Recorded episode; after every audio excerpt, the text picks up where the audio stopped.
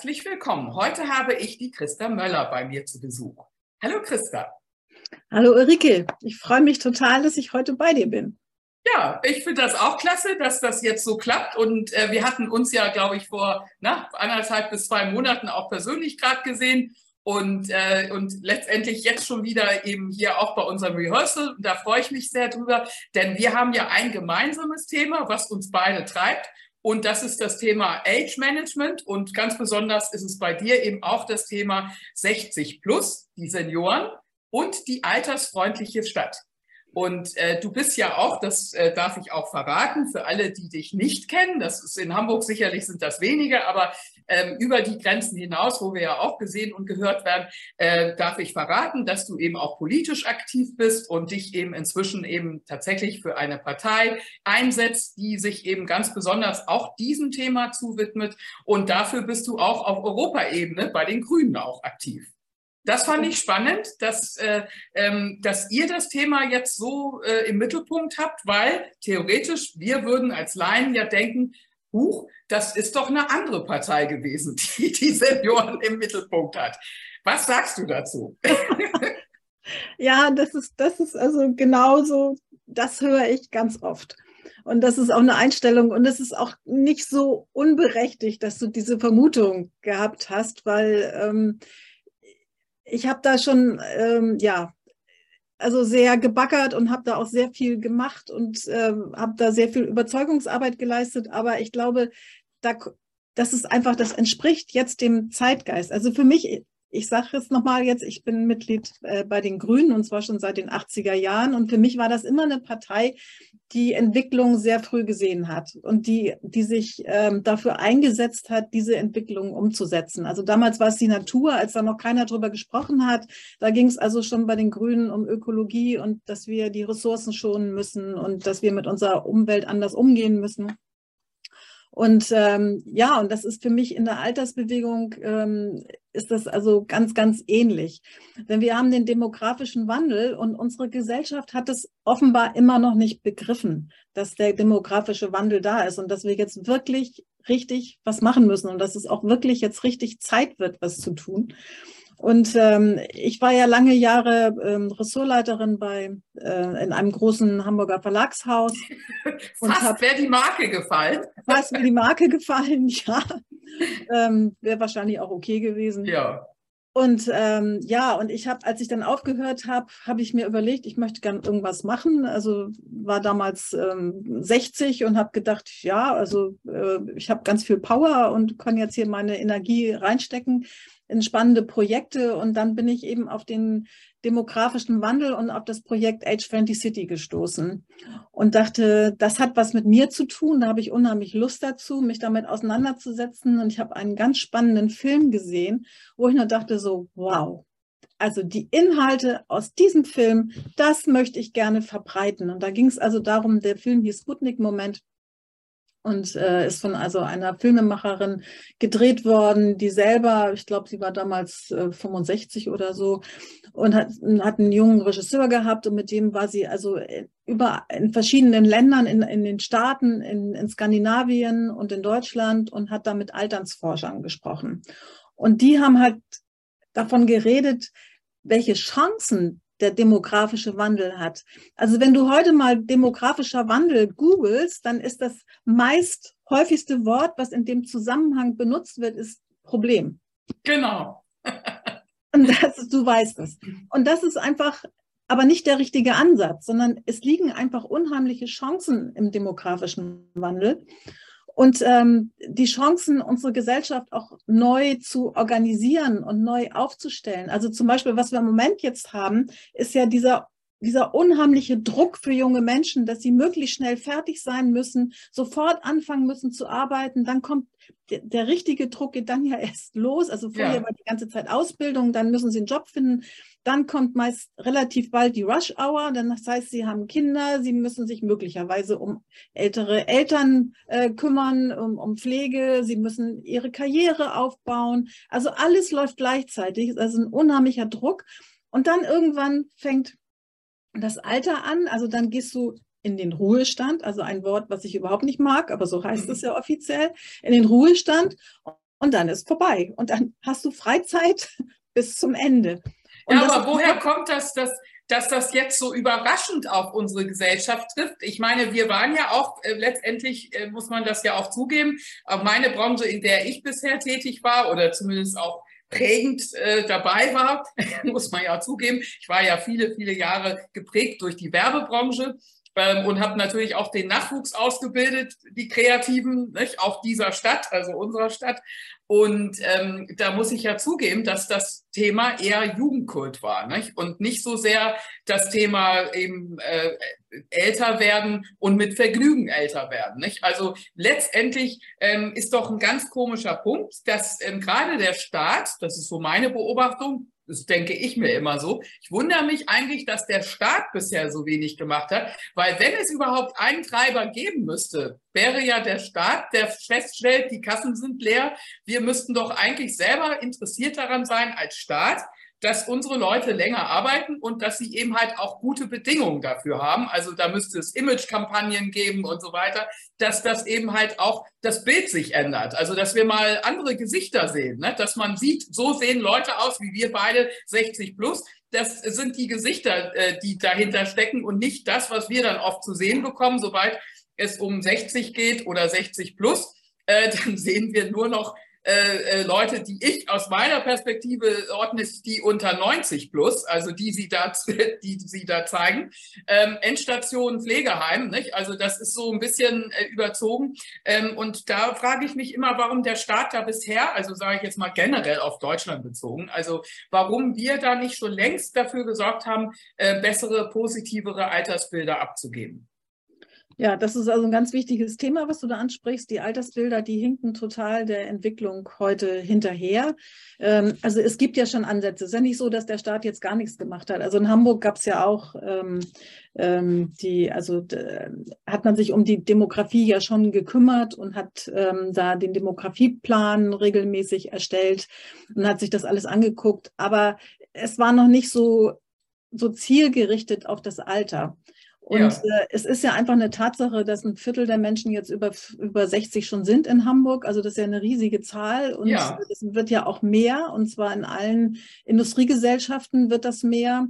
Und ähm, du hast einen ganz wichtigen Punkt eben angesprochen, das ist, das ist die Rente, der, das Renteneintrittsalter. Also das was wir brauchen, ist auf jeden Fall eine freiwillige, und das ist ganz wichtig, die freiwillige Möglichkeit, länger zu arbeiten. Theoretisch haben wir die heute schon. Wenn die Unternehmen das aber nicht wollen, geht es nicht. Das genau. heißt, wir brauchen einfach die Möglichkeit, dass man länger arbeiten kann. Also so sehe ich das jedenfalls, dass das ein ganz wichtiger Punkt ist, mhm. dass wir dann eben ganz neue, ganz neue Möglichkeiten haben. Also was ich eben sagte mit dieser Dreiteilung, Ausbildung, dann die Rush Hour und dann das, die Freizeit ganz lange. Das ist ja gar nicht das, was Leute, was Menschen wollen, sondern die, alle Menschen brauchen Aufgaben und auch genau. ältere Menschen brauchen Aufgaben. Und das ist egal, ob das dein Garten ist und du die Rosen schneidest oder du dich um die Enkel kümmerst. Da wird die Gesellschaft ja, zu, also ein Großteil wird zusammenbrechen, wenn die älteren Menschen sich nicht mehr weiter um die ja. um ihre Enkel kümmern oder ob du eben Ehrenamt machst, also gesellschaftlich dich engagierst, das ist ganz egal, oder ob du auch dann länger arbeiten kannst. Aber die Arbeitsbedingungen müssen einfach stimmen. Deswegen brauchen wir also andere Arbeitsbedingungen, die längeres Arbeiten auch möglich machen, immer freiwillig. Das wird nicht jeder. Genau, das ist können. diese körperliche Arbeit. Aber was ich feststelle, ist, dass es halt eben, äh, oder was ich nicht feststelle, das ist ja statistisch äh, äh, in den Studien sichtbar, dass es eben diese Gap gibt zwischen dem, wann die wirklich aufhören, die Leute, also wenn Sie einfach aus den Großunternehmen insbesondere, also größere Verwaltungen oder größere Unternehmen äh, ver verabschieden sehr viele Mitarbeiter schon ab 55 und dann äh, vom Amt selber, also vom Jobcenter oder von der Arbeitsagentur kommt so gut wie gar keine Stelle mehr. Und dann gibt es dann eben sowas wie Weiterbildung, womit ja auch ein Klischee bedient wird. Die haben ein Defizit, da müssen wir jetzt erstmal eine Bildung draufpacken.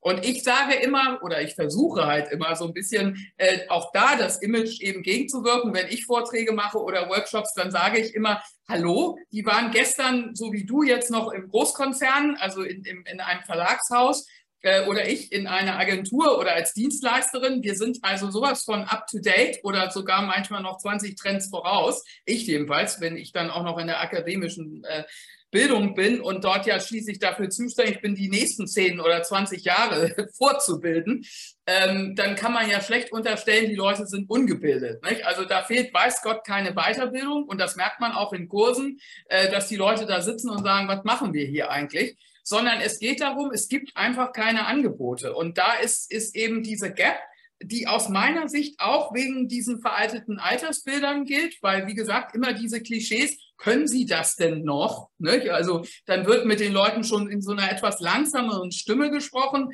ähm, als wenn man schlagartig äh, an Demenz erkrankt ist nicht? und als wenn man eben also auf einmal alles langsamer ist. Und dann sage ich eben auch immer so auf Hamburgisch, die Schnarchtomate kenne ich mit 20 und die gibt es natürlich auch mit 60. Aber das hat nichts mit dem Alter zu tun, sondern es ist eine reine Temperamentsfrage und auch die, äh, die Fähigkeit, äh, bin ich sportlich, bin ich nicht sportlich, bin ich ähm, also agil, ne? Agilität Stichwort, oder bin ich ähm, jetzt jemand, der gerne nach draußen geht, also introvertiert, extrovertiert, auch diese ganzen Dinge. Da, äh, oder habe ich Geschmack, habe ich keinen Geschmack? Also wenn man jetzt mal nach Kleidung geht, ne? äh, dann sage ich auch immer zu meinen Studenten, das hört nicht schlagartig auf, nur weil man plötzlich ein Jahr älter geworden ist, äh, hat man doch nicht plötzlich schlagartig keinen Geschmack mehr. Also diese ganzen Vorurteile, die dort wabern, ne? das müsste man halt dringend aufarbeiten. Und jetzt haben die doch tatsächlich bei Indeed eine Studie, ich habe es ja schon immer geahnt, aber jetzt ist wirklich der Beweis da, dass die Human Resource Manager sagen, 55 ist alt und 60 ja wohl erst recht. Und dann reden wir vom Staat her, ja, 67 oder 70 soll es werden. Ähm, das passt doch dann nicht. Da muss man einmal nochmal sagen, da müssen wir wahrscheinlich auch mit einigen Leuten in den Unternehmen vielleicht eine kleine Fortbildung machen.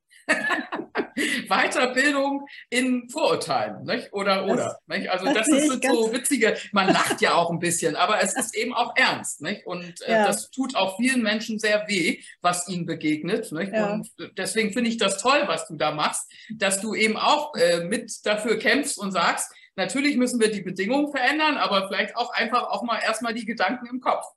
Ja, da, also da stimme ich dir total zu. Also unser Personalchef hat damals schon, das ist also, weiß ich nicht, 20, 30 Jahre schon her, da hat der schon davon gesprochen, von der Vergreisung der Mitarbeiter ab 40, ab 40. Also wir waren zu viele über 40 und er sprach von der Vergreisung. Also das fand ich damals schon echt heftig. Ja.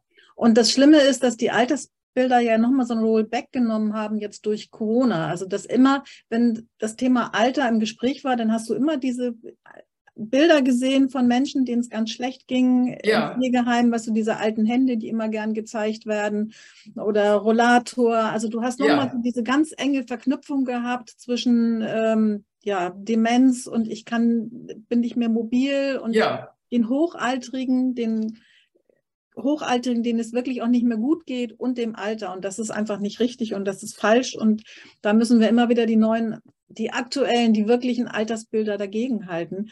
Und das finde ich so wichtig. Und spannend finde ich eben, dass in Skandinavien, wo das Ganze schon so ein bisschen weiterentwickelt ist, also da hat man sich schon früher mit dem demografischen Wandel und ähm, beschäftigt und hat sich da anders aufgestellt, hat auch schon sehr früh Age 20 Cities gegründet in Skandinavien dass da die Altersbilder auch anders sind. Also in dem Moment, wo ältere Menschen selbstverständlich länger arbeiten können, hat ja. man auch nicht mehr diese, diese Vergreisungsthemen im Kopf und was es da so alles gibt, sondern sieht einfach die Potenziale. Das finde ich so wichtig, dass wir das Potenzial der älteren Menschen sehen, die Ressourcen, die wir da haben und nicht immer die Defizitorientierung. Also was geht alles nicht mehr, weil das ist ja auch gar nicht so viel, was nicht mehr geht. Ja, in der Politik hat man das aber auch so jetzt gesagt, jetzt muss mal wieder ein Wechsel her, jetzt müssen die Alten weg. Und dann hat man immer schon von den Alten gesprochen, obwohl die ja teilweise auch erst Anfang 60 sind. Also jetzt Olaf Scholz, ich glaube ich 62 oder auch der März so alt oder der Laschet oder so alt waren sie ja nun auch wieder nicht nicht, dass man jetzt schon von Opas oder Omas und die müssen unbedingt weg, die haben veraltete Rollenbilder oder alte Denkprozesse. Dabei hat man doch früher besonders geschätzt, dass unsere Leute, so wie Beethoven und so weiter, das waren alles Leute, die im höchsten Alter ihre besonderen, äh, habe ich gerade neulich einen Artikel drüber gelesen, fand ich ein toller Vergleich, dass wir ja diese Weisheit und dass das früher auch wirklich gute Eigenschaften waren und nicht nur ähm, das Alter immer automatisch bedeutet, du bist nicht mehr flexibel, du bist nicht mehr tolerant, du bist nicht mehr weltoffen. Das hängt doch auch damit zusammen, wie wir vorher gelebt haben. Auch das ändert sich schlagartig. Wenn ich ein Leben lang in einer Großstadt oder in weltoffenen Betrieben gearbeitet habe oder mit vielen Menschen aus der ganzen Welt, dann bleibt das doch. Das mhm. geht mir doch nicht verloren, nur weil ich äh, auch da wieder zwei äh, Jahre älter oder fünf Jahre älter bin. Ne?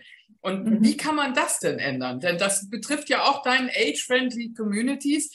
Ähm, wenn wir das nicht hinkriegen, dann, äh, dann werden die ja auch immer so ein bisschen so, oh Gott, die sollten wir jetzt lieber nicht ähm, abstimmen lassen, sonst kommt da wieder so ein, so ein äh,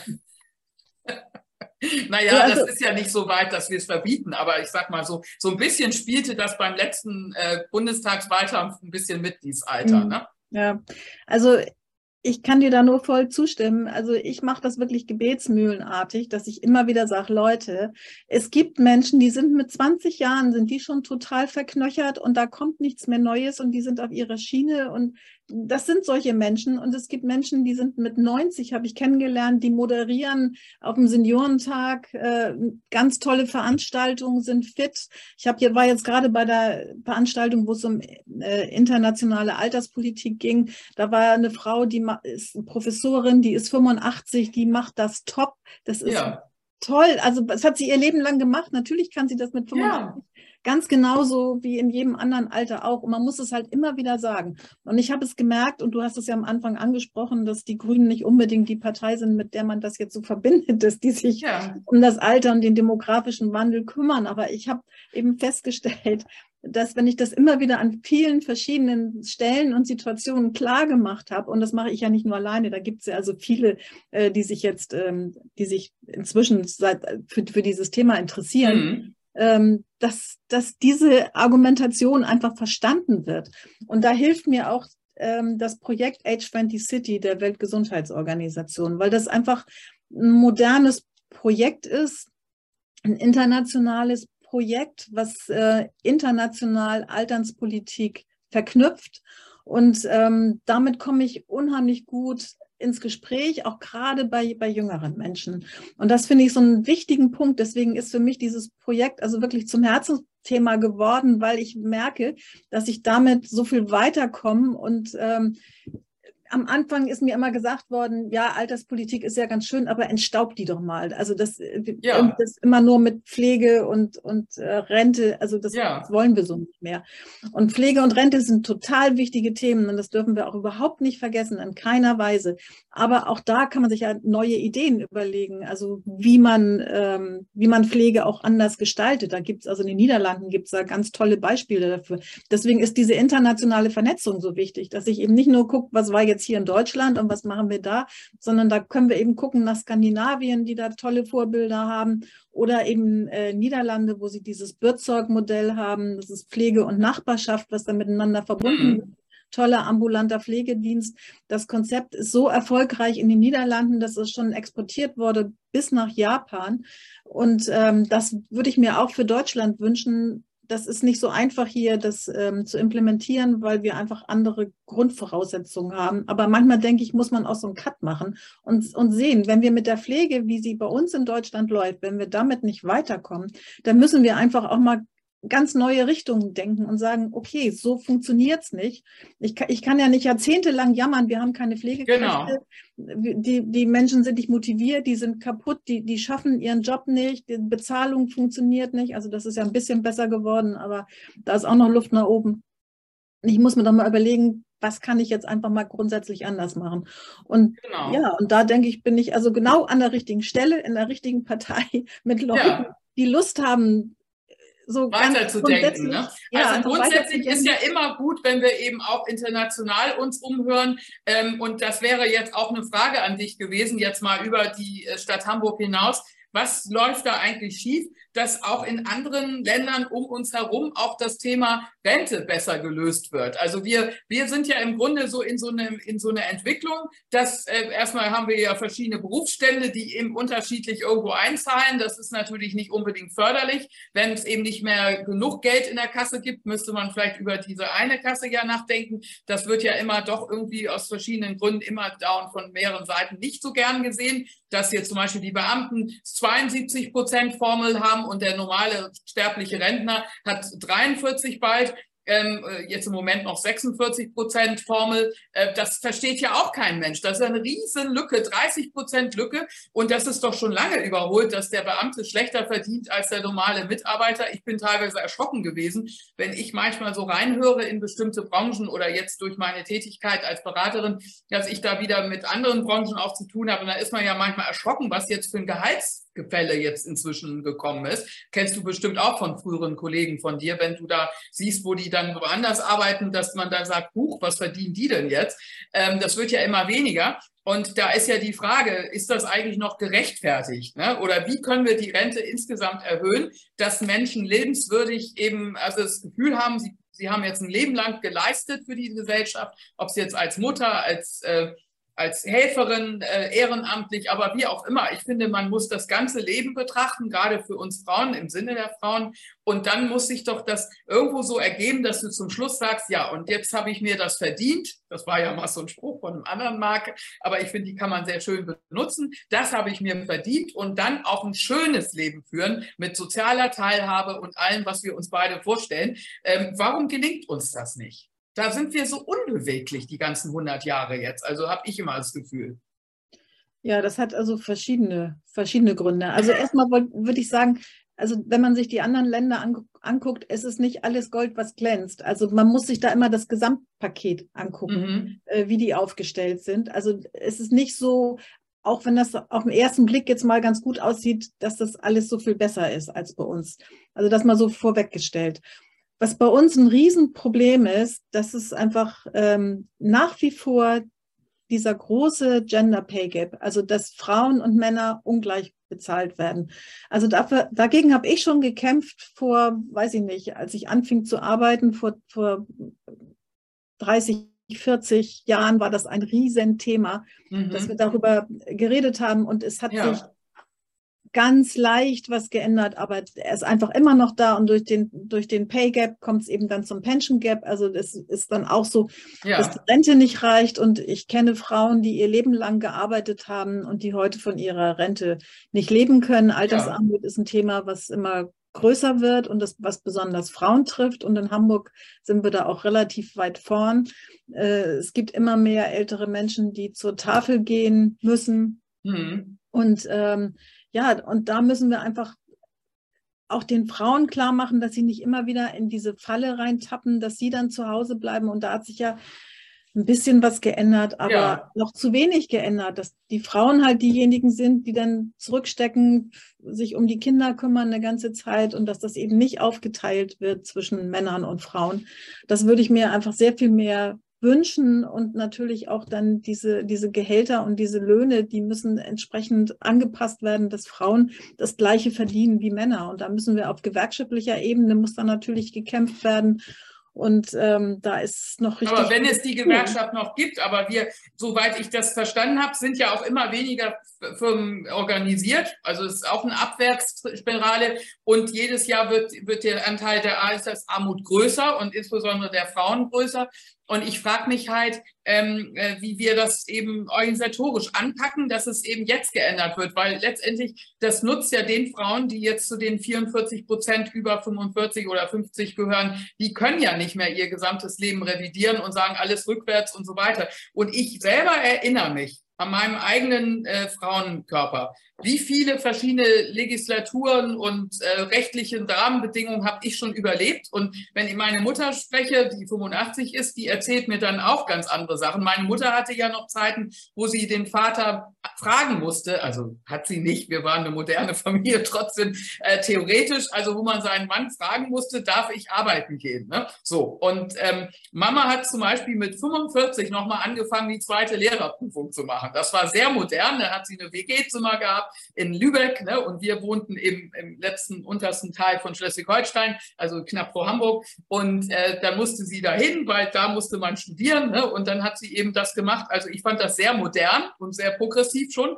Aber letztendlich will ich nur damit sagen, in der Zeit war das so davor, dass eine Frau eben ordentlich zu Hause bleibt, Kinder kriegt, die ordentlich aufzieht. Und das war auch eine Lebensleistung, insbesondere so eine Frau wie mich dann äh, sozusagen heranzuzüchten. Das war doch eine tolle Leistung. Und ich verstehe immer nicht, warum Frauen dann auch noch äh, theoretisch jetzt die nächste Leistung bringen sollen, sollen dann auch noch Top-Führungsfrauen werden und so weiter und so weiter. Und nur dann, wenn sie genauso 45 Jahre haben wie der Mann, dann haben sie Anspruch auf eine Rente. Warum wird den Frauen nicht automatisch viel mehr angerechnet? Also warum nicht grundsätzlich den Frauen zehn Jahre mit, nicht nur äh, diese Erziehungszeit als Lücke, so hat mir die Rentenanstalt das erklärt, das wird als Lücke gesehen, sondern die zehn Jahre mit Punkten und mit, mit Entgeltpunkten. Wenn der Mann eben nicht gezahlt hat, und wir wissen ja selber, beide wissen wir das, wie, wie hoch der Anteil der Männer ist, die den Unterhalt nicht zahlen. Und wenn der Mann die eben nicht eingezahlt hat, dann muss das eben der Staat übernehmen. Aber an der Stelle, finde ich, ist das gut angelegtes Geld, weil immerhin ist man dann ja auch noch eine Großmutter. Man bleibt, ist ja nicht nur eine Mutter, sondern aus dieser Mutter wird auch noch eine Großmutter. Und was meinst du, wie viele Großmütter heute auf die Kinder aufpassen? Ja, ja, das, das sagte ich ja vorhin schon, dass das System zusammenbrechen würde, wenn die Mütter das nicht machen. Ja, stimmt, das sagst du eben, genau. Und daran siehst du das doch, ist es so ein Kreislauf. Wenn wir die Frau schlecht behandeln, dann zieht sich das auch bis ins hohe Alter durch. Aber sie ist doch die prägende Kraft für die nächste Generation und für die übernächste Generation. Also sollten wir doch solche wichtigen Leute, die eben so wesentlich auf unseren Nachwuchs einwirken. Oder wenn sie eben merken, dass es schlecht behandelt werden, dann kriegen sie zum Beispiel heutzutage als Akademikerin keine Kinder. Oder hatten sie eben rückwirkend eben nicht. Deswegen haben wir ja diese Lebenslücke, wo wir eben jetzt 20 Jahre keine Kinder genug gekriegt haben. Die können wir jetzt nicht mehr aufholen. Die ist eben auch schon da. Und äh, das meine ich eben. Also ich verstehe das nicht, warum wir nicht einfach da auf, an einer anderen Stelle einen Ausgleich selber schaffen, wenn wir es eben nicht rückwärts ändern können, dass wir mal eine andere Politik hatten, äh, eine andere Moral oder Ethik oder Mutterbild, was anders war. Das war ja vor 20, 30 Jahren gab es ein anderes Mutterbild. Ne? Ja, ja, da hat sich ja auch schon was geändert. Also als ich ähm, als meine Tochter geboren wurde, da war noch damals hieß es, das, Christa, das ist jetzt dein Privatproblem. Du musst jetzt sehen, wie du damit zurechtkommst. Ich habe ja immer am Wochenende gearbeitet, abends, die ganzen Pressetermine waren immer alle abends. Ähm, und das war ganz klar die Ansage, das ist jetzt dein Problem, sieh zu, wie du das hinkriegst, der Job ist, wie er ist und entweder du ja. machst, du machst ihn nicht. Also das passiert heute nicht mehr. Mhm. Und ich denke, weil es eben auch ein Recht auf Teilzeit gibt, für, mhm. für alle, also nicht nur für Frauen, gibt es ja auch für Männer. Ja. Und ähm, ohne Gesetze ist meine Erfahrung, passiert da eben auch nichts. Also freiwillig mhm. mit diesen ganzen freiwilligen Übereinkommen, ähm, ja, das, das. Haben wir ja mitbekommen, ne? Haben wir mitbekommen. Ja, genau. Andererseits sind aber diese modernisierten Scheidungsgesetze, die sind teilweise ja zum Nachteil der Frauen, wenn dann eben keiner diesen Gesetzen hinterherkommt. Nicht? Also diese Geschichte, Frauen sind, äh, äh gehen sehr früh wieder arbeiten, ist zwar richtig und toll, aber wenn eben letztendlich eben auch die äh, Vaterpflichten nicht übernommen werden oder die Unterhaltspflichten und so weiter weiterlaufen, dann fehlt den Frauen halt auch Geld, um es als Altersvorsorge zurückzulegen oder die Zeit, sich um die Kinder eben wirklich zu kümmern und so weiter, fehlt ihnen auch, wenn sie nicht entlastet werden. Also ich habe jetzt auch viele Berichte gelesen, dass man doch sehr, sehr stark auch anfängt, darauf einzuwirken, dass Männer sich eben in der Care-Arbeit mehr einbringen und wenn wir da eine Gleichberechtigung haben, das, dann haben wir auch in den Büros wahrscheinlich eine andere Ansicht. Dann wird die Frau nicht immer als Risiko gesehen in einem bestimmten Alter, ähm, sondern sie wird als äh, gleichberechtigt gesehen und, und beide kümmern sich um die Kinder. Dann würde man auch als Frau nicht immer zu hören kriegen, oh, die ist 30, die wird wahrscheinlich bald schwanger oder so. Das äh, war ja auch bei uns, zumindest war das noch so üblich, dass dann immer so diese tickende Bio-Uhr so im Hintergrund war. Und ähm, heute kriegen die teilweise später die Kinder, aber jetzt haben wir das nächste Phänomen, was auch wieder gegen die Frauen geht, weil die dann Care-Arbeit und Kindererziehungsarbeit noch gleichzeitig schon haben. Weil die Eltern sind dann so langsam in die Jahre gekommen, die Kinder sind aber ja später erst zur Welt gekommen. Da sind die Frauen dann Ende 40, Anfang 50 und zack, haben sie dann plötzlich Care-Arbeit für die ältere äh, Generation und für die jüngere zu tun. Ne? Und ja. das ist auch ein Problem, was jetzt äh, so laut Statistik extrem viel zunehmen wird, weil ähm, ja, wie gesagt, Pflege eben auch nicht genug abgedeckt ist. Findet die natürlich zu, und, und die Menschen wollen ja zu Hause bleiben. Also 80 Prozent der Pflege findet zu Hause statt. Ne? Genau, genau. Also du hast jetzt ganz viele Themen angesprochen.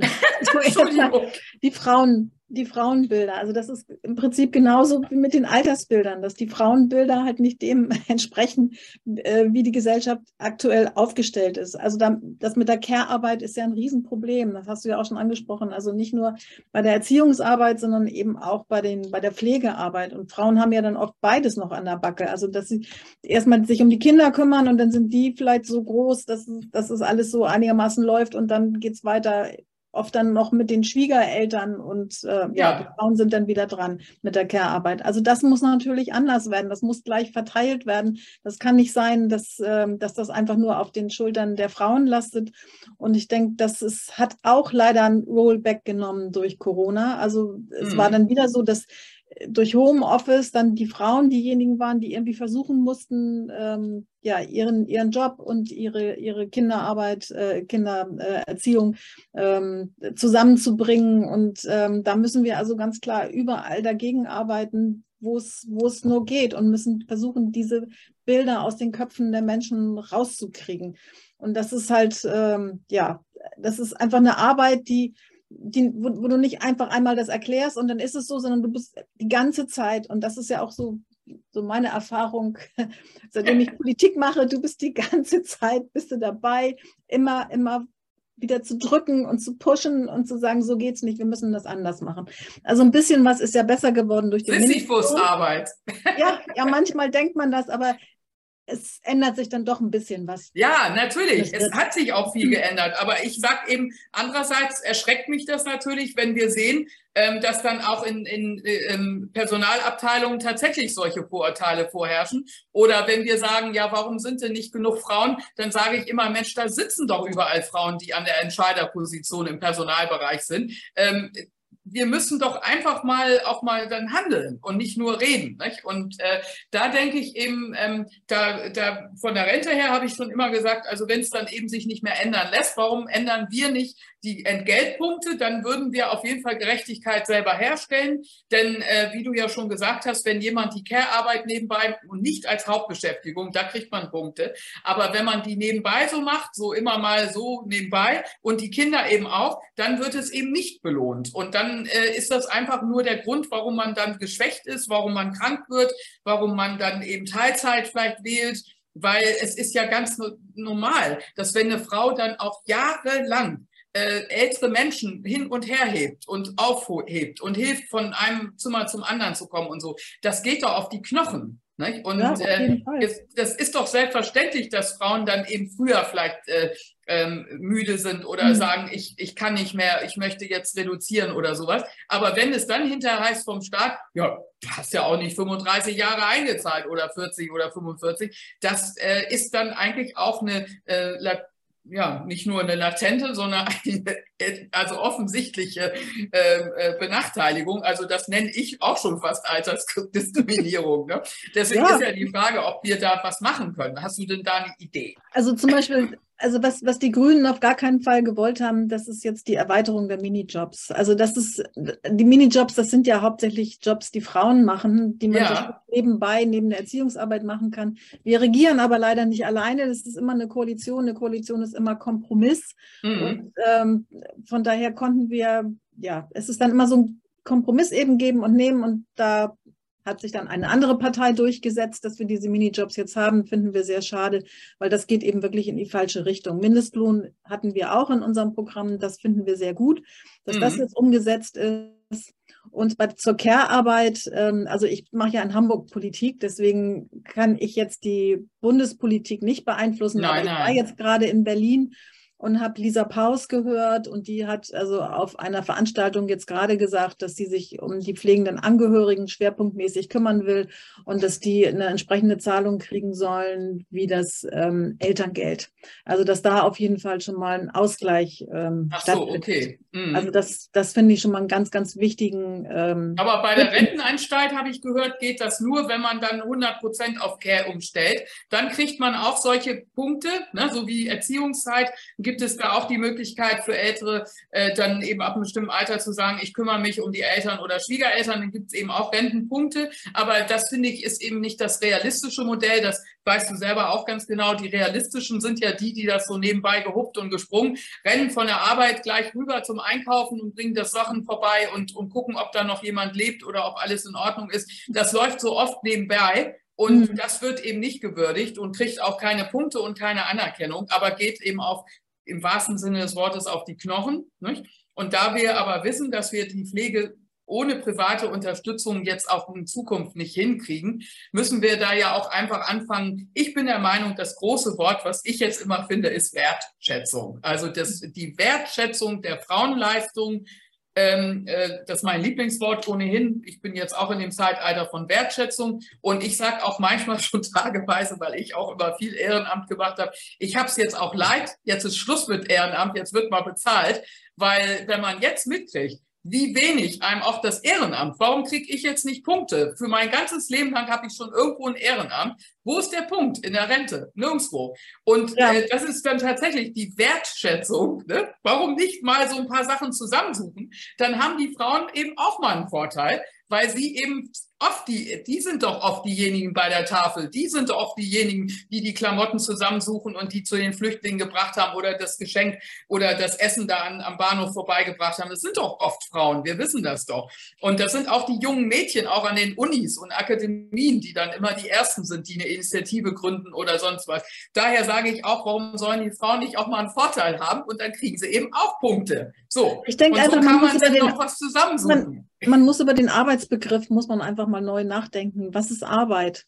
Und dazu ja. gehört eben auch, dass Ehrenamt auch ein Stück Arbeit ist. Und das, ähm, ja, finde ich auch, dass man über solche Punkte nachdenken ja. muss und überlegen muss, wie man da neue Konzepte entwickeln. Genau. Und wenn man dann eben gut, man muss es eben nachweisen, aber wenn man sich damit noch ein bisschen aufpuppeln kann, dass es dann am Ende die Rente dann doch irgendwie mehr Punkte hat, ich finde das super. Und das ist eine Chance für die Frauen, die eben noch in der alten Legislatur, also ich sage jetzt mal meine Mutter als Beispiel oder diese Frauen so in diesem wirklich höheren, betagteren Alter, die haben doch gar keine Chance mehr jetzt Minijob oder irgendwo arbeiten gehen oder irgendwas, das ist doch Blödsinn. Die können jetzt nur noch ähm, nachträglich. Und das war ja jetzt so, dass sie zum Beispiel die Mutterzeiten da mehr anerkannt haben und dann haben die Frauen da mehr Punkte gekriegt. Und das hat sich durchaus bezahlt gemacht. Bei der Krankenversicherung hat es sich bemerkbar gemacht und es hat sich auch bei der Rente bemerkbar gemacht. Und ich finde persönlich, ähm, das sind so Anfänge, aber man kann noch mal weiterspinnen, denn äh, ich kann das verstehen. Ich möchte auch nicht mit 80 oder 90 äh, zum Wohngeldamt äh, tapern mit meinem Rollator und mich da anstellen und noch mal sagen, wie viel ich diesen Monat verdient habe oder so.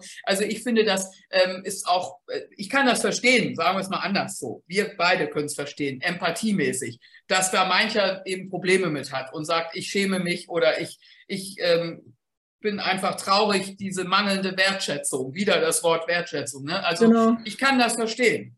Und ich möchte es auch nicht. Ich möchte nicht später im Alter irgendwie betteln gehen oder nee, irgendwas. das sind einfach viele Ältere, die das nicht machen. Also die wirklich ja. genau deswegen auch nicht zur Tafel gehen. Weil ja. also ich kenne Frauen, die sagen, ich komme kaum über die Runden. Ich schaffe das gerade so, indem ich äh, diese, diese Wochenblätter lese, da sind immer die ja. Anzeigenblätter, also die Anzeigen drin von, von, den, ähm, äh, von den Läden, wo Sonderangebote sind und ich muss kann nur Sonderangebote kaufen. Ich muss mir das genau angucken. Da geht ein Großteil meiner Freizeit geht drauf, dass ich wirklich gucke, wo kriege ich was günstiger und ich versuche alles, damit ich nicht zur Tafel muss. Ja. Und einige schaffen es dann aber trotzdem nicht und ja. Deswegen sage ich eben, wir müssen einfach unterscheiden. Die eine Gruppe, die können alles jetzt besser machen, als wir es mal gemacht haben oder die können in ein anderes Leben äh, hineintreten. Ob sie es schaffen, durchzuhalten, mit fünf Kindern dann nicht, äh, also nicht zu Hause zu bleiben, möchte ich auch erst noch mal sehen. Aber wenn sie es schaffen, Gratulation, wunderbar. Aber äh, letztendlich äh, die Älteren, die wir jetzt ja haben und die eben dastehen mit der Situation, was wir beide besprochen haben, dass gerade in Städten viele ältere Frauen dann eben äh, isoliert, äh, teilweise auch ohne äh, aus der Wohnung rauszukommen, weil da eben nur Treppenhäuser sind, keine Fahrstühle und so weiter, also die aber sich nicht trauen, eine neue Wohnung zu suchen, weil die alte so günstig geworden ist und die, die neuen würden ja um ein Fünffaches mehr kosten. Also auch da gibt es natürlich jede Menge Pulver. Deswegen, wir sind jetzt bei deinem Lieblings Lieblingsthema, age-friendly. Wie, wie würdest du das denn lösen? Ich bin jetzt im sechsten Stock, also ich bin nicht, also zum Glück, ich habe jetzt Parterre, ich habe schon gleich so ausgesucht. Aber ähm, sagen wir mal so, ich wäre jetzt im sechsten Stock, habe einen Rollator und weiß gar nicht mehr, wie ich irgendwie rauskomme. Was ist denn da eine Lösung, außer zu sagen, die muss ins Pflegeheim?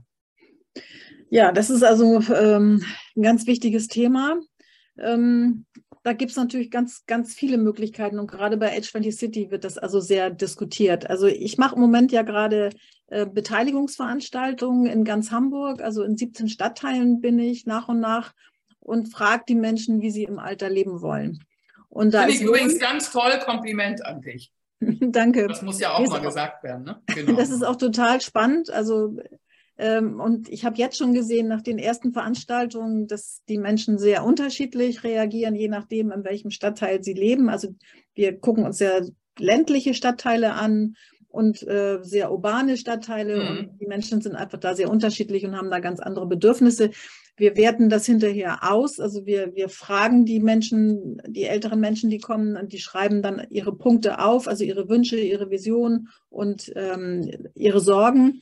Und das werten wir aus. Wir arbeiten dann mit der Hafen City Universität auch zusammen, die mhm. drei Masterarbeiten schreiben. Das sind drei Studentinnen, die uns begleiten und die älteren Menschen freuen sich immer unheimlich, wenn die auch dabei sind und mit ihnen im Gespräch sind. Also das ist immer richtig ja, berührend, das zu sehen, wie gut das funktioniert. Und es wird auch ein Seminar geben, das sich um die Auswertung voraussichtlich kümmert. Das habe ich nächste Woche den Termin in der Uni und bin schon sehr gespannt, was ja. dabei rauskommt. Klasse. Also das, und das soll dann in den Aktionsplan, wir haben ja in Hamburg im Koalitionsvertrag vereinbart, dass wir einen Aktionsplan auf der Basis von H20 City erstellen werden. Und das soll auch damit einfließen, dass wir eben sehen, das sind tatsächlich die Bedürfnisse ähm, der Menschen und das ist das, worauf wir jetzt achten. Und wenn du jetzt ganz konkret nach Wohnen fragst, dann kommt zum Beispiel jetzt bei diesen Beteiligungsveranstaltungen raus, also ich habe ja erst angefangen, also da sind noch eine ganze Menge Stadtteile liegen vor mir, aber so aus den ersten, die ich jetzt gemacht habe, ähm, ist der Wunsch sehr groß, dass wir, dass es, dass es ein Angebot gibt für alternative Wohnformen, also zum Beispiel für Wohngemeinschaften, ähm, wo man sich zusammentun kann oder für mehr Generationen wohnen, dass also junge und ältere Menschen gemeinsam äh, in einem Haus leben. Das haben wir in Hamburg an einigen Stellen, aber ich finde noch viel zu wenig. Da mhm. ist also noch ganz viel Luft nach oben. Da können wir noch wirklich ähm, was verändern und der Bedarf ist da. Und ich habe mir einige dieser ähm, ja, Wohnsituationen angesehen, wo Generationswohnen schon praktiziert wird. Und das ist total aufbauend, wenn du das hörst, also wie die Leute da miteinander umgehen, dass, ähm, dass es wirklich da zum generationsübergreifenden Miteinander kommt.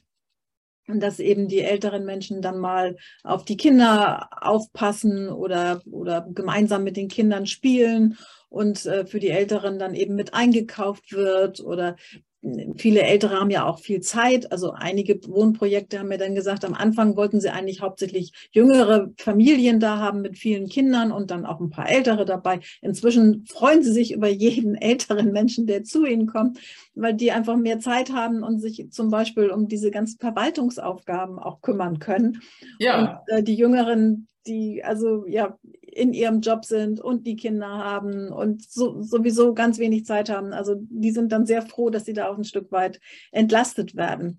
Also da gibt es ganz viele Möglichkeiten und ähm, es, es wird ja auch schon in Hamburg unterstützt es ist zum Teil nicht so ganz einfach. Das haben mir einige dieser Projekte eben gesagt, das ist äh, das dann tatsächlich umzusetzen. Äh, da muss man vielleicht noch mal so ein bisschen äh, ja die die ähm, den Weg dahin sich angucken und ob, mal gucken, ob man den nicht ein bisschen vereinfachen kann. Aber im Prinzip gibt es da auch schon Unterstützung. Ja, ich denke, man muss vor allen Dingen eben in solchen Häusern eben konzeptionell wahrscheinlich auch ein bisschen erstmal mithelfen, um zu sagen, wie soll etwas ablaufen. Denn eigentlich ist ja so in normal, ich bin ja auch in einem Apartmenthaus Haus und da sind ja sowieso von Haus aus unterschiedliche Altersklassen, aber die sind ja von sich aus auch oftmals mit einem anderen Ruhebedürfnis ausgestattet. Nicht? Also ähm, daher ist das nicht automatisch so, nur weil die unterschiedliche Altersklassen haben, dass die jetzt unbedingt sich gegenseitig um den Hals fallen. Und wenn man eben so eine, so eine Konzeption dahinter hat oder eine Hilfe vielleicht gibt oder Strategie oder solche Übungszirkel, äh, dann äh, so, dass man die Vorteile voneinander erkennt nicht? und dann die Menschen auch vielleicht ein bisschen Menschen zusammenbringt, weil wir haben ja auch in der Großstadt, deswegen die Frage an dich, die Anonymität, wie lösen wir die besser auf? Also wenn, wenn da einmal jemand anonym untergetaucht ist, dann bleibt es ja meistens dabei. Ne? Dann ist ja auch immer, je weniger Geld man hat, hat man ja auch immer weniger soziale Teilhabe. Da habe ich gerade eine furchtbare Sendung neulich gesehen, die hat mich also ich glaube, es war Spiegel TV. Ganz furchtbar, also äh, was die so erzählt haben, diese Frauen, fünf Frauen waren das, die erzählt haben und die dann erzählt haben, weil sie eben zu wenig Geld haben, können sie noch nicht mal einen Kaffee irgendwo trinken gehen oder ihren Kindern oder Enkelchen äh, ein Geschenk mitbringen und das macht auch Scham aus. Ne? Und äh, das, das bringt sie auch dazu, sagte die eine Dame, dass sie im Winter vor allen Dingen dann, ähm, sie kann ja nirgendwo rein, ohne dass es Geld kostet. Ne? Mhm. Genau, das höre ich auch immer wieder von Frauen, die mir genau das erzählen. Deswegen ist eine ganz wichtige Forderung bei Edge 20 City, dass wir Begegnungsorte schaffen, die konsumfrei sind. Und da ist man in Skandinavien auch schon ziemlich weit. Da gibt es also ganz tolle Bibliotheken, äh, in denen du eben nicht nur Bücher ausleihen kannst. Also das ist äh, ja relativ untergeordnet. Also kann man auch. Die haben eine ja. Million, also zum Beispiel in Aarhus oder in Helsinki eine Million Medien, die man ausleihen kann. Aber ähm, da kannst du dir alles mögliche andere auch ausleihen. Also da kannst du dir Spiele ausleihen und du kannst äh, Nähmaschinen benutzen und die haben dann Tonstudio und eine ähm, 3D-Druck und, und du kannst also ganz viel da machen. Und ähm, in Aarhus ist es auch so, dass die große, ein ganz großes äh, Gebäude haben, wo du dir Räume mieten kannst. Und das ist egal, ob du jetzt eine, eine Party feiern willst oder ob du einen Fotokurs machst oder ähm, eine Häkelveranstaltung, äh, also was auch immer.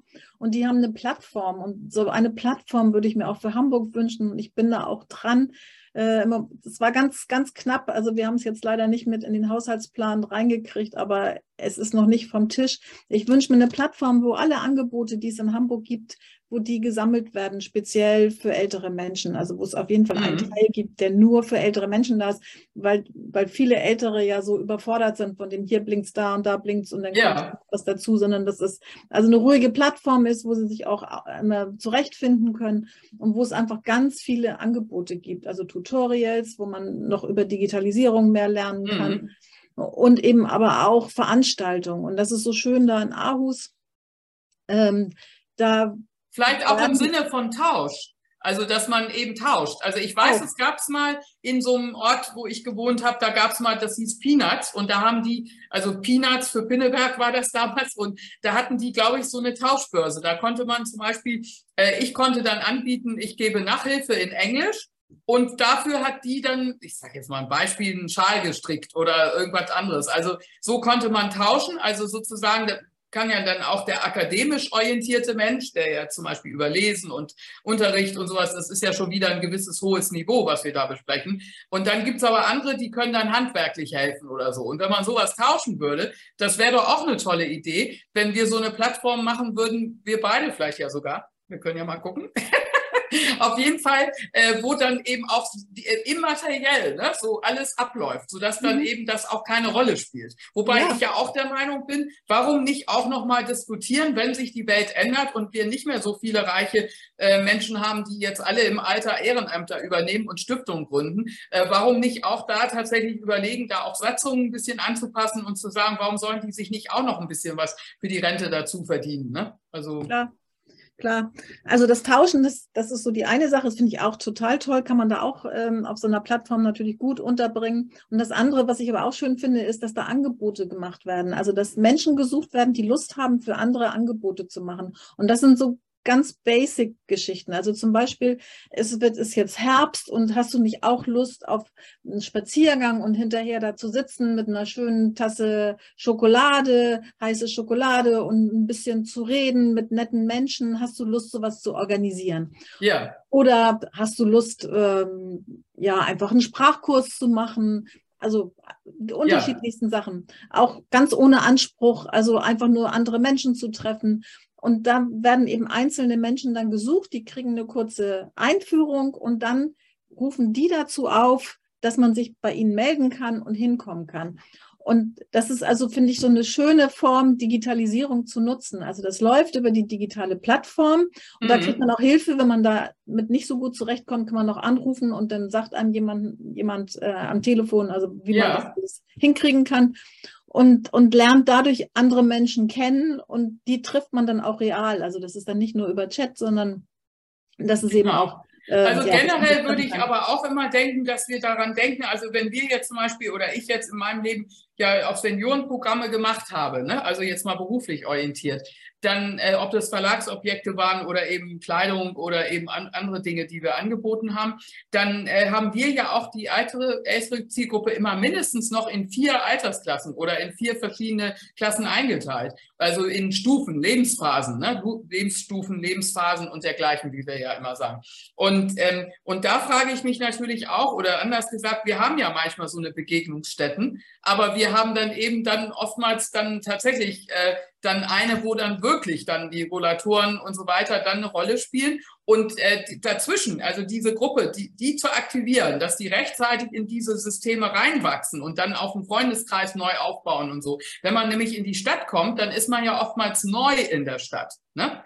Das ist ja auch so eine komische Geschichte, aber es ist eben, wie es ist. Und man kriegt eben nicht mehr so viele Freunde dazu. Und deswegen ist das eben auch wichtig, dass man rechtzeitig, also jetzt auch übt, ich werde häufig auch angesprochen für Pre-Retirement, also für die Phase, äh, die letzte Phase in den Firmen, auch mitzuhelfen, äh, Anreize zu machen, eben Angebote, Workshops äh, dort eben durchzuführen, um zu sagen, was kommt da eigentlich alles auf uns zu und was könnten wir denn noch alles reißen, dass man auch zum Beispiel in unserem Alter noch ein Start-up gründet und so weiter. Ne? Mhm. Und da ist eben tatsächlich die Frage, wie kriegen wir das hin, dass wir da, das ist auch das Thema Altersbilder, Anbieter, dass wir unterschiedliche Angebote haben, dass wir dann eben ohne zu klassifizieren, aber dann für die, die, schon, die immer noch sehr agil sind, die eben mit dem Auto mal kurz zum Vogelpark Walsrode fahren und die andere Gruppe, die dann eben sagt, ich schaffe es gerade bis zur Ecke und würde mich gerne hinsetzen und gemütlich reden und, und lesen oder eben mir Musik anhören und sowas. Ne?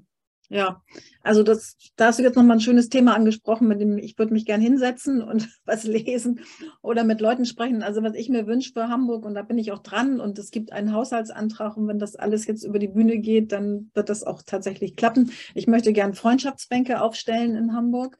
Ja, toll. An möglichst vielen Stellen.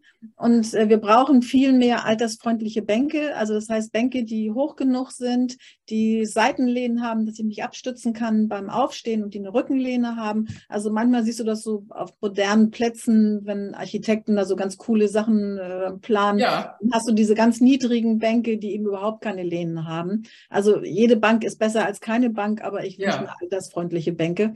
Und die sollten gelabelt sein als Freundschaftsbänke, weil sie dann signalisieren, wer sich auf diese Bank setzt, ähm, der hat Lust auf ein Gespräch. Und ich habe so einen kleinen Film gemacht hier in Hamburg, habe einfach mal Menschen auf dem Rathausmarkt gefragt, was sie für eine Idee halten. Wir haben dann eine grüne Bank hingestellt und haben uns da hingesetzt und haben Leute gefragt, ob sie Lust haben, sich da zu mir zu setzen. Und das war so positiv. Also ich habe keinen gehört, ich habe so viele Menschen gefragt, ich habe keinen gehört, der sagte, was ist das denn für eine blöde Idee? Ja. Die waren alle haben Sie drüber da muss ich dir, Da muss ich dir mal einen Film zuschicken von zwei Studenten von mir vor, ich würde jetzt schon wieder fast sagen, zehn Jahre jetzt schon her, die eben eine Abschlussarbeit gemacht haben, The Bench of Friendship. Und die haben sie ins Internet gestellt, damals schon. Also ähm, mhm. ganz wunderbarer Film. Und zwar haben sie eine Bank selber gebaut, die so den Fuß hat, und mhm. man konnte auf der Bank nicht alleine sitzen, sondern man musste sich immer jemand suchen, der auf der anderen Seite das Gleichgewicht herstellt. Und wie gesagt, dieser ganze Film äh, hat, ging dann darum, dass sie immer mit der Kamera auf Leute gehalten haben, die diese Bank dann in der, am, an der Alster, überall in Hamburg wurde die hingestellt. Und dann haben sie die Kamera drauf gehalten und gemerkt, was passiert. Ne? Und das war ein lustiges Treiben und alle waren da am Rumtouren und versuchten die nun so hinzukriegen, dass sie steht. Und dieses äh, ist ein Film gewesen, der ist so oft durch die Welt geschickt worden als virale äh, äh, äh Spot auf YouTube, dass ähm, die einen Preis gewonnen haben, einen Welt weltweit Preis für diese Bench of Friendship. Und ich habe dann irgendwann war hier das erste Mal die Social Media Week in Hamburg und da traf ich eine Frau, die mir von diesem Film erzählte und sagte, sie hätte da sowas gesehen aus Amerika und da hätte ein Architekt in San Francisco diese Bank der Freundschaft aufgebaut und das wäre jetzt überall in den Parks in Amerika in Debatte. Und dann sage ich, hallo, das war unser Film. Nein, sagt sie, der kommt aus Hamburg. Ja, sage ich, der ist mal in Hamburg losgegangen. Aber mhm. irgendwann wurde der immer weitergeschickt und keiner wusste nicht mehr, wer ist der ja, Urheber. Ja. Und das, daran siehst du das, der Gedanke, mhm. der ist wahnsinnig gut. Und ich bin ja auch der Meinung, wir müssen das auch in den Handel bringen. Also, dass es Bänke gibt bei Edeka, bei Rewe, äh, jetzt habe ich Namen genannt, aber bei großen Händlern, die große Stores haben, ne, wo man eben viel Fläche hat, eben zwischendurch, warum nicht da auch grundsätzlich eben äh, zwischendrin auch ein Platz, wo man sich mal hinsetzen kann. Ja, ähm, überall. Ähm, ne? Also gerade da, gerade da. Also ich möchte die nicht in Parks, also in Parks können sie auch meinetwegen, wenn wir genug Bänke haben, können die auch gerne ja. im Park stehen. Aber mir geht es darum, dass die wirklich an öffentlichen Plätzen stehen. Also dass die Menschen, älteren Menschen ermöglichen, weite, weitere Strecken auch noch zu Fuß machen zu können, dass die sich ja. um ihre eigene Versorgung äh, kümmern können, weil es macht, was ich vorhin schon gesagt habe, jeder Mensch braucht Aufgaben und eine Aufgabe ist, sich selbst versorgen zu können. Ich möchte das nicht unbedingt von anderen Menschen machen. Dazu lassen. gehört übrigens auch das Tabu Toilette. Ne? Also äh, ja. jetzt in Corona ist das ja leider überall. Es gab auch mal so eine Initiative Nette Toilette. Das war so ein Schild, genau. was sich die Restaurants so in freiwillig Das gehört zu H20 City dazu. Das ist ein Programmpunkt von H20 City und Ach, siehste. meine beiden wichtigsten Punkte. Das, das sind die Freundschaftsbänke und die nette Toilette. Das ah. sind beide Sachen. Und ich kenne das immer aus meinen Diplomarbeiten von meinen Studenten, weil die, die waren ja Kreative und die haben dann immer solche Themen aufgegriffen und daraus, und da hat auch ein Mädchen, glaube ich mal, eine Diplomarbeit nette Toilette gehabt und das ist, aber generell fällt es mir jetzt halt immer auf, wenn man selber mit älteren Menschen jetzt eben unterwegs ist, dann fällt einem das natürlich auf. Also ich weiß doch, als wir dann irgendwann mal in eine andere Stadt gefahren sind und dann überlegt man sich, ja, was machen wir jetzt in Corona? Die Restaurants sind zu, die Kaufhäuser sind zu, wo geht man jetzt eigentlich hin, wenn man mal ganz schnell und unbedingt und so weiter. Und mhm. das sind auch so Überlegungen, die eben dringend in allen Stadtteilen ja eben, da sind zwar manchmal Bauarbeitertoiletten irgendwo sichtbar, aber das war es dann auch. Ne? Genau, und Frauen können eben bei dir. Mann einfach äh, ja, das ist ganz, ganz wichtig. Also egal in welcher Runde ich bisher war, war immer das Thema Toilette, kam ganz frühzeitig. Ja. Manche, manche Menschen gehen wirklich nicht mehr in die Stadt deswegen, ja. weil sie sagen, also das ist ihnen zu kompliziert und das machen sie, die bleiben dann lieber zu Hause und das darf ja. doch nicht sein. Also wenn wir Teilhabe wollen, und das ist ja das A und O, was wir für alle älteren Menschen, also generell für alle natürlich in Hamburg, aber besonders eben auch für die älteren Menschen, solange es geht, wollen, dann brauchen wir das. Dann ist es einfach ähm, ja ein ganz einfaches Mittel, finde ich, diese, diese Age 20 City-Idee oder auch eures. Also gab bestimmt ganz viele Orte, wo man auf solche Ideen dann gekommen ist. Ähm, das ist ja so einfach. Da wird ein Schild ins Fenster gehängt und die, die äh, Restaurants oder kleinen Bistros oder Cafés, die bekommen halt Geld für die Reinigung. Und mhm. es ist so viel günstiger, als eine Toilette zu bauen. Toilette sind ja, ja wahnsinnig teuer, die aufzustellen. Obwohl sie hatten auch mal eine Initiative mit diesen Büro, äh, mit diesen äh, Stadtmöblien Firmen, so wie Deco oder Wall und so weiter. Da gab es auch mal eine Initiative, dass wenn die irgendwo, ähm, das weiß ich noch, mit denen hatte ich nämlich auch mal ein paar Jahre lang zu tun, und äh, wenn die dann irgendwo was neu aufgestellt haben, eine Bushaltestelle und so, dass sie dann eben auch mal überlegt haben, ob da eine Integration in diese, in diese Haltestelle auch gleich integrativ irgendwie so ein Modell mit, mit möglich ist. Also zumindest kann man das mal anregen, dass dann auch externe Dienstleister der Stadt auch vielleicht einbezogen werden und man das irgendwie irgendwo auf mehrere Schultern legt. Aber Tatsache ist, tatsächlich ist es so, man kann in der Stadt nur Teilhabe haben, wenn, wenn eben Niedrigpreisigkeit und eben Zugang zu diesen ganzen Care-Sachen, äh, das war ja auch schon das Problem für Mütter, wenn, wenn wir zum Beispiel früher auch stillen wollten, dann war das manchmal nicht gestattet in, im Restaurant oder so. Ne? Also da hatten wir ja auch schon manchmal das Gefühl, wir werden hier gleich verjagt. Oder man musste zu einer äh, Revoluzerin werden, wenn man das dann einfach trotzdem gemacht hat. Aber deswegen, es sind ein paar Dinge, die da relativ schnell sehr viel äh, Positives für die, für die Senioren und Senioren eben, eben auslösen können. Ne? Ja, mhm. Auf jeden Fall. Toll. Ja, also das, wirklich wahr. Das brauchen mhm. wir. Ja, das ist einfach ein tolles Konzept und und all diese Ideen, also weißt du, es gibt eine ganz große Datenbank und du kannst nachgucken, was machen sie in Australien, was machen sie in Ja. New York, haben sie eben die Banker, hast du schon gesagt, ursprünglich kamen die aus Simbabwe, war eine Idee, also für Menschen mit Depressionen, um denen zu helfen. Da wurden meist ältere Frauen ganz kurz ausgebildet dafür, haben sich hingesetzt, sollten hauptsächlich zuhören. Und das war so erfolgreich, dass es dann nach New York gegangen ist und dann über viele Umwege wieder nach Hamburg gekommen ist. Und ja, Ja, also ein toll. tolles, tolles Mhm. Projekt. Und weltweit gehören zu Age 20 Cities und Communities, also sind ja auch Gemeinden und es können auch Bezirke Mitglied werden. Äh, schon ähm, 1400 Städte und Gemeinden gehören jetzt schon dazu. Und in Deutschland waren das halt relativ wenig. Also ich glaube, Münster. Münster ist, ist die erste deutsche age-friendly City, irgendwie habe ich gelesen im Internet. Ja, ne? also die erste größere Stadt. Also die Größere. allererste Stadt ist Rade vom Wald. Da gab es einen sehr, sehr aktiven Wo liegt das? Jetzt Klinikchef im NRW ist das. Ach so. Und also ich hab, war einmal da, man braucht ziemlich lange von Hamburg aus, um dahin so. Aber die machen da tolle Sachen, das ist richtig gut. Und das war ein aktiver Klinikchef, der sich darum gekümmert hat und der das da tatsächlich geschafft hat, den Bürgermeister zu überzeugen, weil das ist ähm, Voraussetzung. Also der Bürgermeister muss seine oder die Bürgermeisterin müssen ihre Unterschrift geben. Und ähm, das ist in Rade vom Wald passiert. Die zweite Stadt war dann äh, Münster und die dritte ist jetzt Stuttgart. Und in Stuttgart, da bin ich halt gewesen, weil ich tingel durch ganz Deutschland so. und erzähle Mhm. überall, rede über H20 City und das hatte dann eine Stadträtin gehört und die hat daraufhin den Antrag gestellt und die sind jetzt wirklich auf dem Weg und Ja, äh, toll. ja, machen sich da. Du, wir müssen ja auch langsam mal zum Ende kommen. Und da natürlich immer so meine abschließende Frage. Hast du einen besonderen Wunsch oder eine Mission, die du dir jetzt nochmal eben in die Öffentlichkeit bringen möchtest oder nochmal aufrufen möchtest dazu? Äh, dann ist jetzt die Gelegenheit. Das klingt gut. Ja, also was ich mir natürlich ganz dringend wünsche, ist, dass tatsächlich Hamburg Age 20 City wird. Also wir haben bisher diesen Aktionsplan ja, ähm, den wir aufstellen wollen jetzt. Das ist im Koalitionsvertrag vereinbart. Wir haben aber nicht vereinbart, dass Hamburg sich tatsächlich dem Netzwerk anschließt. Und das würde ich mir total wünschen, weil ich denke, wenn wir das hinkriegen, dann sind wir wirklich so gut aufgestellt, dass wir international so vernetzt sind und gute Ideen und, und ähm, äh, Möglichkeiten einfach sehen, was wir das andere schon machen und was wir in Hamburg umsetzen können. Und das ist gar nicht unbedingt immer mit so ganz großen Kosten verbunden. Manchmal sind es wirklich die kreativen Ideen, die es braucht, wenn man also so ein Health Walk wie in London ähm, organisiert, also wo Menschen sich treffen, das hilft gegen Einsamkeit und ist gut für die Beweglichkeit, äh, wo sie einfach spazieren gehen durch die Parks in London und es gibt eine Stelle, wo man sich trifft und dann marschiert man los. Also solche Sachen, ja, kostet Genau, oder ebenso zum Beispiel, es gibt ja die Initiative online, Never Lunch Alone, als Hashtag auch,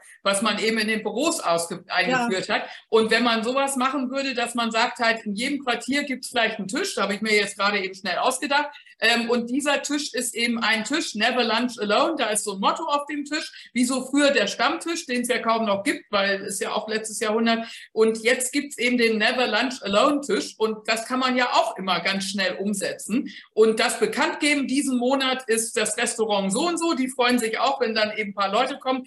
Und dann gibt's da halt ein gutes Angebot und dann äh, kann man da eben mit fremden Leuten zusammen essen und dann ist man wenigstens einmal am Tag nicht alleine gewesen.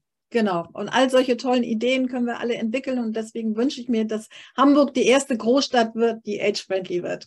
Ja, sehr schön. Und ich äh, bin dabei. Also ich freue mich und äh, weiterhin viel Erfolg, liebe Christa. Und dann erstmal herzlichen Dank. Ja, vielen Dank, liebe Ulrike. Ich war sehr gern bei dir, um über Ja, das Thema danke zu schön. sprechen. Hat Jetzt muss ich mal gemacht. gucken hier. Jetzt äh, finde ich mein, äh, hier doch, jetzt äh, habe ich es gesehen. So,